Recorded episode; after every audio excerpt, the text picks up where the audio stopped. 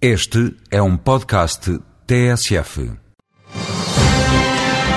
O Tratado de Nice entrou em vigor em 2003 e abriu caminho para a reforma das instituições, indispensável ao alargamento da União. No espaço Voz Europa de hoje, a Eurodeputada Edith Estrela esclarece o que é o Tratado de Nice, que é o Tratado de Nice que leva Portugal a perder deputados no Parlamento Europeu e não o Tratado de Lisboa. Havendo mais Estados-membros a integrar a União Europeia, é evidente que, até por questões logísticas e outras, tem de haver uma redução de, do número de deputados para que possam entrar os deputados dos novos países, dos novos Estados-membros.